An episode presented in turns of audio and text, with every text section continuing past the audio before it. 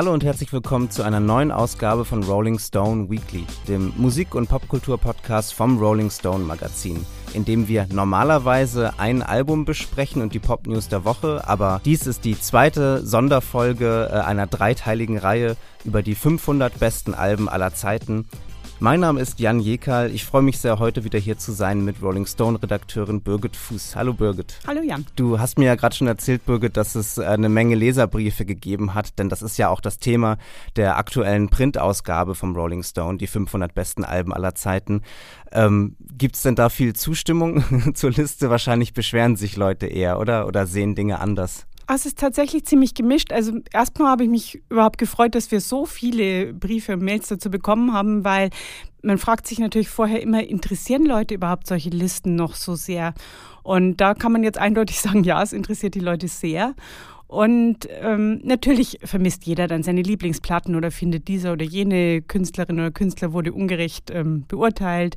Aber im Großen und Ganzen gab es schon viel Zustimmung auch und auch ein paar lustige Sachen. Wie zum Beispiel einer, der sagte, diese vier Holzklötze von den Beatles, äh, die wären doch ohne ihren Manager nie erfolgreich geworden. Ich habe auch äh, viele Nachrichten bekommen, ähm, was mich total gefreut hat. Deswegen möchte ich nur mal kurz sagen, wer äh, den Podcast hört und irgendwas ähm, anders sieht als wir vielleicht oder auch äh, genauso sieht, äh, kann uns gerne schreiben. Äh, meine E-Mail-Adresse ist info@janjekal.de ähm, oder auch bei Twitter oder Insta heiße ich Jan Jekal. Ähm, ja, bin ich gespannt von euch zu hören, gerade auch was jetzt die 500 äh, besten Alben aller Zeiten angeht. Ähm, ich, fand, ich fand eine Nachricht ganz äh, besonders interessant, die ich bekommen hatte von einem Hörer aus Kempten im Allgäu, äh, Christian, ähm, der auch tief in die Liste eingestiegen ist und äh, der REM hervorgehoben hat äh, und sich äh, überrascht gezeigt hat, dass das Album Up auf der Liste vertreten ist und andere, vielleicht sogar Alben, die größere Klassiker sind wie Monster oder Out of Time, äh, gar nicht auf der Liste waren. Ähm, Birgit, du bist ja äh, riesiger REM-Fan und ich glaube, Up war dein Nummer 1 Album. Äh, auf deiner Liste, oder? Wie, ähm, wie stehst du zu dieser Wahl? Mein Nummer 1 Album war langweiligerweise doch Automatic for the People, ah, aber ja, ab, kam, ab kam gleich auf Nummer 2 und ich kenne auch einige Kollegen, die eben auch ab sehr schätzen, also zum Beispiel Max Gösche und Mark Vetter. Also insofern hat es mich jetzt nicht ganz so überrascht, dass ab hoch dabei ist. Schon ein bisschen, dass Out of Time nicht gewürdigt wurde, weil das ist immerhin das Album mit Losing My Religion. Aber ich glaube, bei REM ist es äh, so, dass hm, wirklich eine relativ große Bandbreite an Alben von vielen verschiedenen Leuten gemocht wird. Und das ist dann manchmal für die Bands ein bisschen blöd auch, weil wenn man sich auf ein oder zwei Alben einigen kann, kommen die natürlich viel höher in die Wertung, als wenn insgesamt acht oder neun Alben genannt werden und die kommen dann auf die hinteren Plätze. Also insofern, wenn man ein sehr großes, grundsätzlich gutes Werk hat, dann ähm, hat man es bei solchen Listen fast ein bisschen schwerer als eine Band, die nur ein tolles Album hat. Ja, im Fall von REM ist ja wahrscheinlich Automatic for the People so das Album, auf das sich dann irgendwie doch alle einigen können oder so. Aber, aber was dann so ähm, nach diesem Album kommt, äh, da gibt es dann wahrscheinlich viele Verschiebungen. Ne? Und manchmal sind dann irgendwie, äh, ja, ist dann ein Album wie Monster vielleicht oder Out of Time. Ähm, äh, und manchmal sind es dann die ganz frühen Sachen oder eben auch ein Album wie Up, denn das ist ja eines der späteren Alben. Ne? Das ist vielleicht ja auch so überraschend, ähm, dass es jetzt dabei ist, weil es ja eher aus dem Spätwerk kommt. Ne? Kann man das so sagen?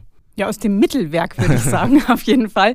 Ähm, klar, Murmur zum Beispiel, das Debüt ist auch immer sehr hoch bei REM dabei. Aber eben es ähm, ja, gibt sehr viele unterschiedliche Ansichten da. Und natürlich ist es so, dass grundsätzlich, glaube ich, bei sehr vielen Bands das Frühwerk schon immer besser beurteilt wird als das Spätere, oder? Also ich finde, das sieht man auch immer, dass schon sehr viele Debütalben auch bei solchen Listen dabei sind. Ja, das ist, das finde ich ist auch eine interessante Frage, dass also ob, ob Bands oder Künstler im Laufe der Zeit äh, oder mit fortschreitendem Alter ähm, ein bisschen an Inspiration verlieren vielleicht manchmal oder ein bisschen an Kraft verlieren oder ob es eigentlich eher die Welt drumherum ist, die das äh, behauptet. Also ob es dann vielleicht auch so, ähm, so, so mediale Ereignisse sozusagen sind, dass es halt weniger aufregend ist, über das fünfte Album oder das achte Album einer Band zu berichten, als über das Debütalbum oder das zweite Album nach einem gefeierten Debüt oder so. Und dann hören es natürlich auch äh, mehr oder weniger Leute, je nachdem, wie eben so die Berichterstattung und wie so die Energie um ein Album ist. Ne? Das ist eine ganz interessante Frage. Ich habe es auch mir gedacht bei den Doors. Ich glaube, von den Doors ist nur das Debütalbum unter den Top 500, wenn ich mich recht erinnere. Und das ist eigentlich auch ein bisschen gemein, weil LA Woman ein super Album ist, auch Morrison Hotel. Aber ja, da war es eben auch so. Wenn man sich entscheiden muss, entscheidet man sich eben für das Debüt. Mhm. Habe ich auch gemacht, muss ich ehrlich sagen. Also insofern darf ich mich nicht beschweren. Wir wollen heute über die Plätze 51 bis 250 sprechen. Nächste Woche in der dritten und letzten Ausgabe sprechen wir dann über die Top 50 äh, der 500 besten Alben aller Zeiten. Ähm, und ich dachte, es wäre vielleicht ganz äh, interessant, nochmal ein paar Listen hervorzuheben. Wir haben ja 135 Leute befragt insgesamt, also MusikerInnen, Schauspieler, Autorinnen, Labelbetreiber, Musikjournalisten, also alle möglichen Leute, die sich für Musik interessieren oder beruflich damit zu tun haben und eben auch äh, darunter einige prominente äh, Gäste, zum Beispiel der Künstler und Fotograf Wolfgang Tillmanns hat mitgemacht. Ähm, und da fand ich es äh, ganz interessant. Dessen Nummer eins war das Album Monarchie und Alltag der Band Fehlfarben. Also so ein Punk-Klassiker äh, einer Düsseldorfer Band, glaube ich, ne, von 1980. Ähm, das, äh, das ist auch das äh, am, am höchsten gerankte deutschsprachige Album, habe ich gesehen. Also das hat sich bewährt, äh, äh, Monarchie und Alltag als so absoluter Klassiker oder kanonisierter Klassiker der, der deutschen Popkultur. Ähm, und ja, also für Wolfgang Tillmanns offenbar das, das größte Album aller Zeiten, das Beste, das je gemacht wurde. Ähm, auch mitgemacht hat Judith Holofernes, ähm, die früher bei Wir sind Helden war. Ihr Album Nummer eins, das äh, fand ich ganz schön, weil das auch auf meiner Liste recht weit oben war, Graceland von Paul Simon. Und dann auf der zwei Horses von Patti Smith.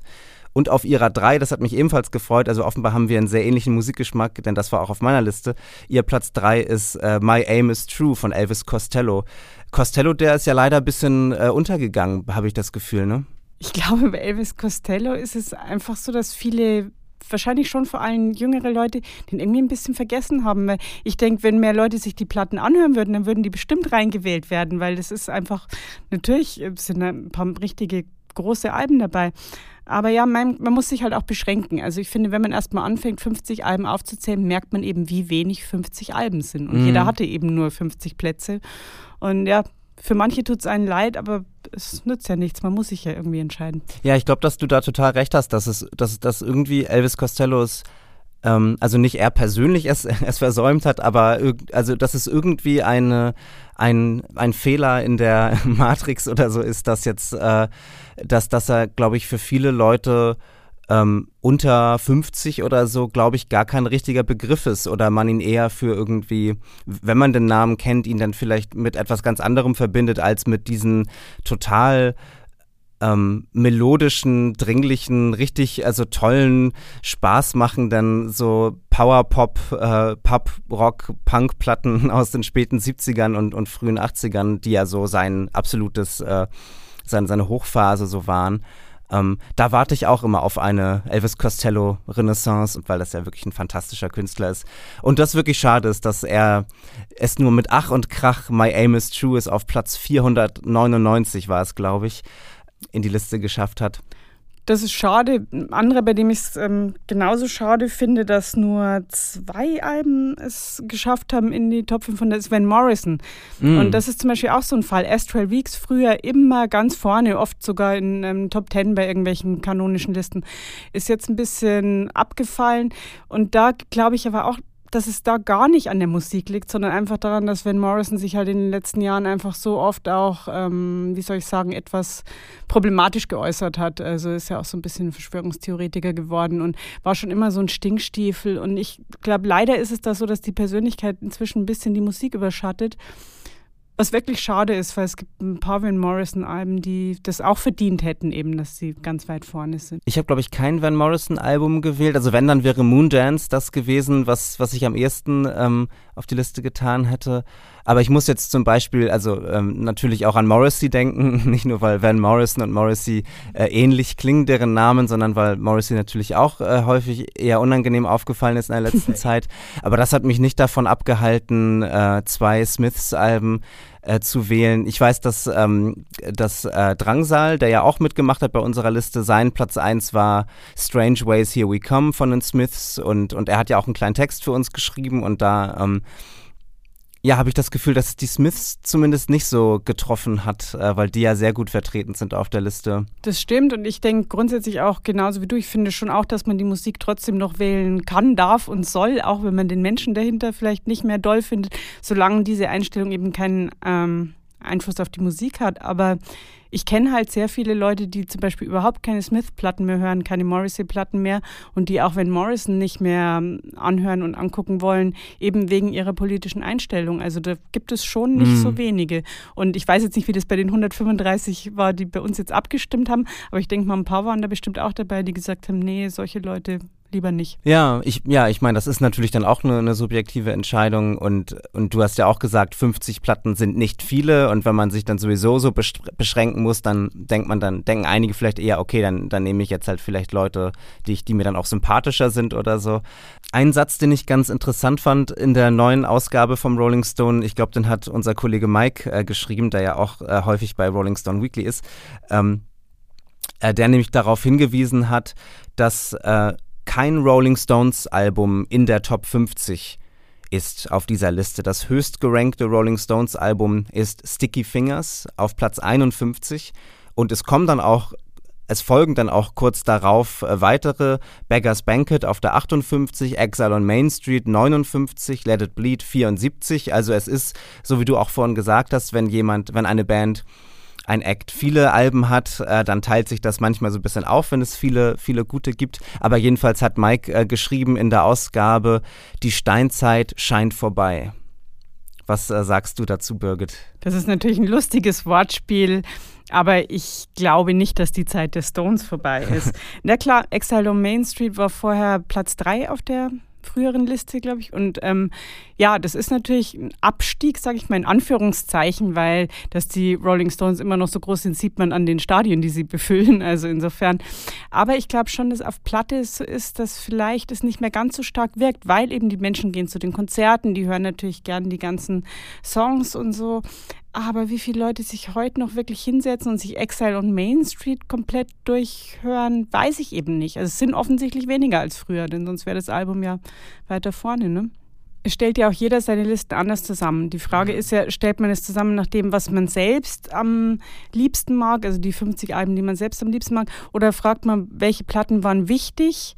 Und natürlich waren die Rolling Stones ja. wichtig für die äh, Rockmusik, das ist ja überhaupt keine Frage. Es, ähm, denke ich, zeigt, dass so der Stellenwert, den die Rolling Stones vielleicht haben unter, unter dann auch eher den jüngeren Leuten, die mitgemacht haben, ein anderer ist als eben bei äh, den Leuten, die vor 20 Jahren die Liste so geprägt haben. Also wenn also Platz 3, Exile on Main Street äh, auf Platz 59, das ist ja schon ein deutlicher, ein deutlicher Abfall. Und was man jetzt auch schon sagen muss, ist bei diesem alten, bei dieser alten Rivalität Beatles gegen Stones, muss man ganz klar sagen, dass die Beatles gewonnen haben. Ja. Das ist einfach ein Fakt. Entschuldigung, ja. Wolfgang Döbeling, aber es ist ein Fakt hier bei dieser Liste. Ja, darüber werden wir nächste Woche dann äh, sprechen, denn äh, wenn es um die Top 50 geht, da äh, spielen die Beatles eine, eine sehr, sehr große Rolle.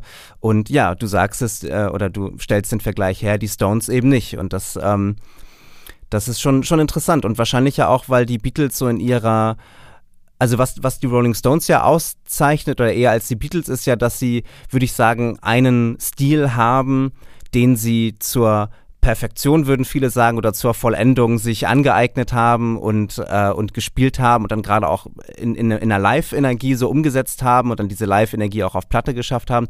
Aber es ist eben nicht dieser ähm, dieser, dieser weitreichende stilistische Eklektizismus, der die Beatles auszeichnet, der ja vielleicht auch sehr, also der sehr modern ist und der halt eben auch so einer Streaming- ähm, Ära sehr entgegenkommt, ne? wo man alles irgendwie hören kann und, und wo so das eigene, der eigene Geschmack, die Interessen in alle Richtungen, alle Genres und Stile gehen können, dass die Beatles da dann diese Vielfalt eher abbilden als die Rolling Stones zum Beispiel. Das ist das eine. Und natürlich gab es die Beatles einfach nur ein paar Jahre lang und dafür ist das Werk sensationell. Und es ist, war dann eben aber auch abgeschlossen und hat sich nicht so, ich sag mal, ein bisschen verleppert, wie es bei den Stones war. Bei den Stones gibt es natürlich dann zwischendurch auch, sag ich mal, so ein paar Hänger. Und das ähm, war bei den Beatles eben gar nicht möglich. Ein Album, das dich, glaube ich, sehr gefreut hat, dass es äh, auf der Liste ist und auch höher als vor 20 Jahren. Ähm, Back in Black von ACDC auf Platz 73 ja, das hat mich wirklich gefreut, weil ich finde, ACDC werden oft so ein bisschen unterschätzt, in dieser Liste jetzt gar nicht. Wobei ich dann wiederum die Beschwerde hätte, dass ich finde, es hätte eigentlich Highway to Hell noch weiterfahren sein müssen. Das ist nur, nur in Anführungszeichen auf der 105.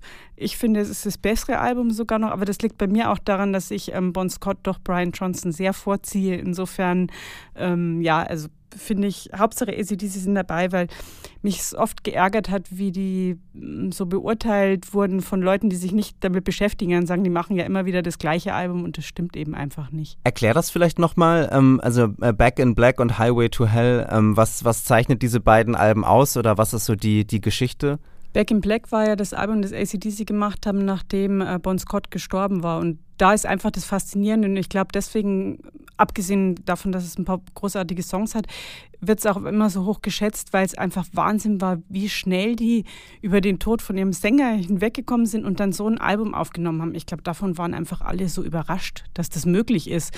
Und ich denke, ja, vielleicht hätten sie sich auch ein bisschen Zeit zum Trauern lassen können, aber es war natürlich einfach ein, ein Riesenaufschlag, dieses Album. Schon beeindruckend. Er ist ja im Februar gestorben, ne? Februar 1980 und dann schon irgendwie zwei, drei Monate später haben sie das Album aufgenommen und dann wieder einen Monat später veröffentlicht. Äh, und äh, ja, und, und mit einem neuen Sänger, was ja, also eigentlich ist das ja, würde man denken, für, für Bands ähm, dann das Todesurteil so, wenn, wenn der Sänger die Band verlässt oder der Sänger verstirbt, ähm, gibt es nur wenige Beispiele von Bands, die dann, die dann erfolgreich weitergemacht haben oder in dem Fall ja sogar noch erfolgreicher als zuvor. Ne? Back in Black war, war glaube ich, sogar das so kommerziell erfolgreichste Album der Band überhaupt. Ja, auf jeden Fall. Also es ist schon ähm, einzigartig. Die einzig andere Band, die mir jetzt einfällt, sind Van Halen, bei denen es ein bisschen ähnlich war. Und aber ansonsten ist, ist es schon eine erstaunliche Karriere und deswegen freut es mich, ich glaube, sie mit vier Alben insgesamt vertreten in unseren Top 500. Das ist schon nicht schlecht für so eine mhm. Hardrock-Band, finde ich. Ganz gut. Die deutschsprachigen Alben, die ähm, in diesem Teil der Liste vertreten sind, ähm, ich habe es ja schon erwähnt, äh, dass das höchstgerankte deutsche Album Monarchie und Alltag der Punkband Fehlfarben auf Platz 64. Es gibt noch ein Kraftwerk-Album, was höher gerankt ist, äh, wo auch, äh, ähm, ich will noch nicht verraten, welches das ist. Das äh, kommt dann in der nächsten Woche, weil es eben in der Top 50 ist. Aber, aber Kraftwerk haben natürlich sowieso einen Sonderstatus. Ähm, wenn man sich überlegt, wer so die größten Gewinner der Liste sind oder so die größten Aufsteiger, äh, kann man wahrscheinlich für Kraftwerk äh, ein gutes, gutes Argument machen. Also das ist schon, ähm, schon echt krass und echt, ähm, ja, ich weiß nicht, ob es überraschend ist, also weil, weil Kraftwerk ja so wahnsinnig einflussreich sind und gerade eben auch für Genres wie Hip-Hop oder verschiedene elektronische Spielarten. Und das zeigt ja auch deren Popularität jetzt in dieser Liste. Also ähm, Computerwelt ist auf Platz 122, die Menschmaschine 139, Autobahn 175, Radioaktivität noch später auf der Liste und es gibt eben noch äh, ein weiteres Album in den Top 50. Mhm, überhaupt so deutsche also ich mag das Wort Krautrock nicht so gerne ich, und ich glaube, viele der Leute, die diese Musik gemacht haben, mögen das auch nicht. Deswegen möchte ich es jetzt nicht nochmal benutzen, sondern sage eher so deutsche Experimental-Pop-Rockmusik der 70er Jahre ist sehr, sehr hoch gerankt. Neu, ähm, das Album äh, des Projekts Neu von 1972 ist auf Platz 70. Äh, das war vor 20 Jahren in den 400ern, also das ist äh, also explodiert, kann man sagen. Zwei Alben von Can sind äh, in den 90ern ähm, auf, auf der Liste. Ähm, also das ist schon wirklich erstaunlich und das zeigt echt eine, eine große Tendenz, dass diese Alben, die vielleicht vor weiß ich nicht, 20 Jahren oder so, vielleicht noch eher so den, also Geheimtipp wäre überzogen, aber die vielleicht eher so ein bisschen, ähm, ja, so, so, so, ein Sonderinteresse waren oder so ein bisschen nischiger vielleicht, dass die mittlerweile zum absoluten, ähm, ja, Kanon der Pop-Welt äh, gehören. Da haben bestimmt auch die ganzen Wiederveröffentlichungen geholfen. Das muss man jetzt auch mal sagen. Dass manchmal sind wir ein bisschen genervt davon, dass alles ständig immer wieder veröffentlicht wird und in neuen Editionen rausgebracht wird und so. Aber gerade ähm, ja, Bands ist es eben dann doch schön, dass dann immer wieder Leute das auch neu entdecken und eben es nicht so, sag ich mal, so statisch bleibt. Und das ist ja auch das Schöne an der Liste, dass man jetzt eben ja, ist anders. Ich zum Beispiel kann mit Kraftwerk gar nichts anfangen, aber ich sehe natürlich auch, wie wichtig die waren. Und die ganze Liste ist halt insgesamt nicht mehr ganz so fokussiert auf Rockmusik. Mm. Also es ist ja auch, dazu kommen wir später vielleicht noch viel mehr Hip-Hop dabei. Es sind eben diese deutschen Bands dabei, die ein bisschen experimenteller sind und so. Also es ist schon eine sehr bunte Liste geworden diesmal und das finde ich ganz schön, auch wenn ich natürlich trotzdem weiterhin Rockmusik-Fan bleiben werde. ja, Nee, aber das finde ich auch, das, das geht mir auch total so. Und ich habe das Gefühl, dass die Liste wirklich einen schönen, ähm, einfach einen schönen Überblick auch gibt über, über das, was es so gibt und womit man sich beschäftigen kann. Und also es, es sind viele Anregungen. Es, es finde ich, ist eine sehr inspirierende Liste in der Hinsicht, dass man auf viele Ideen kommt. Es gibt so ein Nebeneinander der, der Stile und der Traditionen. Und es ist nicht mehr so, und das ist vielleicht ja auch eine, eine große Entwicklung so der, des Musikjournalismus der letzten 20 Jahre oder so, der sich dann vielleicht hier auch abzeichnet, gerade im Vergleich, dass vielleicht so die, die Dominanz von Rockmusik nicht mehr so klar ist. Du hast es schon angesprochen, ähm, dass äh, Hip-Hop eine ne, ne sehr große Rolle spielt. Ähm, wenn wir uns äh, hier nur die Plätze anschauen, 55 Missy Elliott, Super Duper Fly, 56 Public Enemy, It Takes a Nation of Millions to Hold Us Back. Dann äh, bisschen später in den 80ern Della Soul, Three Feet High and Rising. Dann folgt darauf ähm, NWA, Straight Outta Compton, Platz 99. Ähm, also das ist auch ein Hip-Hop-Kanon, der, ähm, der sich da gebildet hat. Und, äh, und, und der sich in der Liste abzeichnet. In, in Top 50 sind natürlich noch, noch andere und eben auch sehr, ähm, sehr aktuelle so, ne? Oder sehr, sehr neue. Also wenn man sich so anschaut, welche Alben aus den letzten zehn Jahren oder so hinzugekommen sind, ähm, sehr viel davon ist eben auch Hip-Hop oder, oder RB, Soul, also ähm, ich äh, schaue ja gerade, Neuzugänge sind zum Beispiel Frank Ocean, äh, beide Alben von ihm, äh, Solange, A Seat at the Table, Rosalia, Motomami. Also das ist vielleicht auch erstaunlich, dass das Album jetzt schon dabei ist. Ne? Das ist letztes Jahr erschienen, Motomami, und jetzt schon auf Platz 171 der besten Alben aller Zeiten. Ja, ich glaube, das ist das allerneueste Album, das dabei ist. Oder also noch neuer ging es ja gar nicht, weil wir ja auch ein paar Monate gebraucht haben, um die Listen auszuzählen und zu schreiben. Also insofern, ja, das ist schon Wahnsinn. Auch Little Sims zum Beispiel ist ja, ja. auch erst ähm, zwei Jahre alt. Also das ist schon ähm, beachtlich. Muss man mal gucken, wenn wir in zehn Jahren oder 20 nochmal so eine Liste machen, dann, ähm, ob die dann auch so Bestand haben. Das ist halt immer schwer zu sagen. Ne? Ja, total. Also da, da ist es einfach auch ein Abbild natürlich jetzt dieses Momentes und jetzt gerade scheinen diese Alben, scheint das Rosalia-Album und scheint das Little Sims-Album so, so wichtig. Und ich hatte Little Sims auch auf, auf meiner Liste. Für mich äh, ist das auch, also fühlt es sich an wie eines der besten Alben aller Zeiten. Ähm, aber ja, das wird sicherlich dann interessant zu sehen sein, wie sich das so weiterentwickelt und, und welche dieser Alben dann ähm, so Bestand haben oder dann auch weiter eben von jüngeren Leuten gehört werden. Ne? Das ist dann ja am Ende das, was, äh, was es entscheidet irgendwie, ne? ob es zu der nächsten Generation oder den nächsten Generationen spricht, ob es da irgendwie Bezugspunkte gibt, ob es da ob das irgendwie aufregend ist und offenbar Kraftwerk ist aufregend. Zu Kraftwerk gibt es viele Bezugspunkte und zu, ja, zu anderen ähm, dann vielleicht weniger. Äh, wir wollten noch über ähm, ein Album sprechen, was sicherlich auch äh, auf deiner Liste vielleicht an Platz 3 war, The Joshua Tree von U2 auf 106. Ja, war bei mir natürlich auch in der Liste. Ich war ein bisschen überrascht, dass uh, The Joshua Tree, ich glaube, 40 Plätze ist vor Achtung Baby. Mhm. Weil bei mir wäre Achtung Baby noch vor Joshua ah, Tree. Okay. Aber das ist gar nicht der Grund, sondern ich bin sicher, wenn wir nur Kritikerinnen und Kritiker gefragt hätten, wäre bestimmt Achtung Baby weiter vorn gewesen, weil das normal ja immer das Album ist, das ähm, höher angesehen ist. Joshua Tree natürlich großartig, die ersten drei Songs. Ich meine, das muss man sich immer mal überlegen. Die ersten drei Songs Where the streets have no name, I still haven't found what I'm looking for, with or without you. Ich meine, welches Album fängt denn mit drei solchen Hits an? Das ist schon sensationell. Ich würde trotzdem Achtung Baby vorziehen, weil ich das so erstaunlich finde, was U2 da innerhalb von vier Jahren für einen Sprung gemacht haben und was das dann plötzlich für ein modernes, vielseitiges, erstaunliches Album war. Und deswegen war ich ein bisschen überrascht, dass das hinter Joshua Tree landet. Aber mir war schon klar, dass diese beiden Alben von U2 mhm. auf jeden Fall auf die Liste kommen. Weil U2 eben, wie gesagt, vielleicht ein bisschen anders als bei R.E.M. Bei U2 sind es eigentlich immer diese beiden Alben. Manchmal noch War, aber im Prinzip schon die zwei, klar, die Unforgettable Fire. Also mir fallen jetzt schon auch noch viele andere gute U2-Alben ein. So meine ich es nicht. Aber meistens ist die Entscheidung, wenn man Leute nach ihrem liebsten U2-Album fragt, zwischen diesen beiden. Mhm. Eigentlich ging es ja schon bei Joshua Tree 1987 los, dass Bono den Leuten auf die Nerven ging, weil sie ihn dann immer für so einen Prediger hielten und ah, der ist immer so, umarmt alle Leute und will die Welt besser machen. Ich finde ja, es ist schön, alle Leute zu umarmen und die Welt besser zu machen, aber es war halt schon, auch gerade dann kam ja noch Redland Hum. Ähm, ja, ich hab, hatte immer das Gefühl, bei Achtung Baby haben sie sich so ein bisschen rehabilitiert dann und das ist eigentlich das Album, das ja auch natürlich den Überhit One hat, das darf man auch nicht vergessen. Ich glaube, der vielleicht größte U2-Song überhaupt. Und ja, also insofern finde ich, eigentlich sind beide Alben nicht weit genug vorn, wenn ich mich jetzt auch mal beschweren darf. Ja. Ich äh, merke gerade, dass ich vorhin so ein bisschen den Faden verloren habe, weil ich ja über die deutschsprachigen Alben äh, noch, noch weiter sprechen wollte. Deswegen, äh, ja, das nehme ich nochmal kurz auf und, äh, und ergänze das nochmal. Also Fehlfarben 64, dann Tonsteine Scherben, Platz 72, äh, Keine Macht für niemand, kam auf der letzten Liste gar nicht vor. Ja, ein anderes Album, was, ähm, was ganz neu hinzugekommen ist, ist Knef von Hildegard Knef ähm, von 1970, äh, zwei Jahre vor Tonsteine Scherben, das auf Platz 167.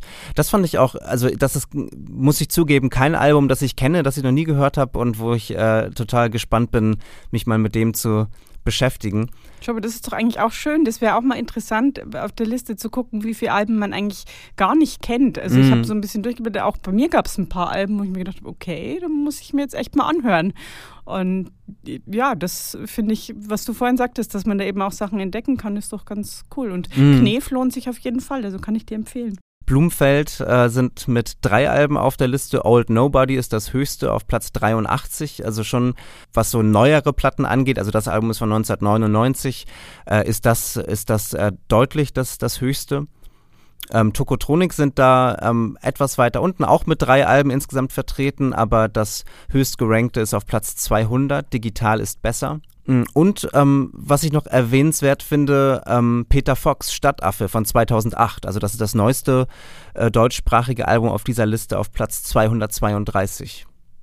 Mm, das älteste Album dieser Listenhälfte, das finde ich noch interessant zu erwähnen, ist von Frank Sinatra von 1955 in The Wee Small Hours. Also es gibt äh, viel zu entdecken auf der Liste, viel, worüber man sprechen kann, vieles, äh, worum man streiten kann, wenn man möchte, aber es ist, äh, ja, bei, bei diesen Listen macht es ja immer mehr Spaß, ähm, eher zu schauen, was, was kennt man noch nicht, wo findet man irgendwie Anregungen, äh, Inspirationen. Ähm, nächste Woche sprechen wir dann über die Top 50 da ja, bin ich sehr gespannt, ähm, was wir da dann noch so an, an Alben finden.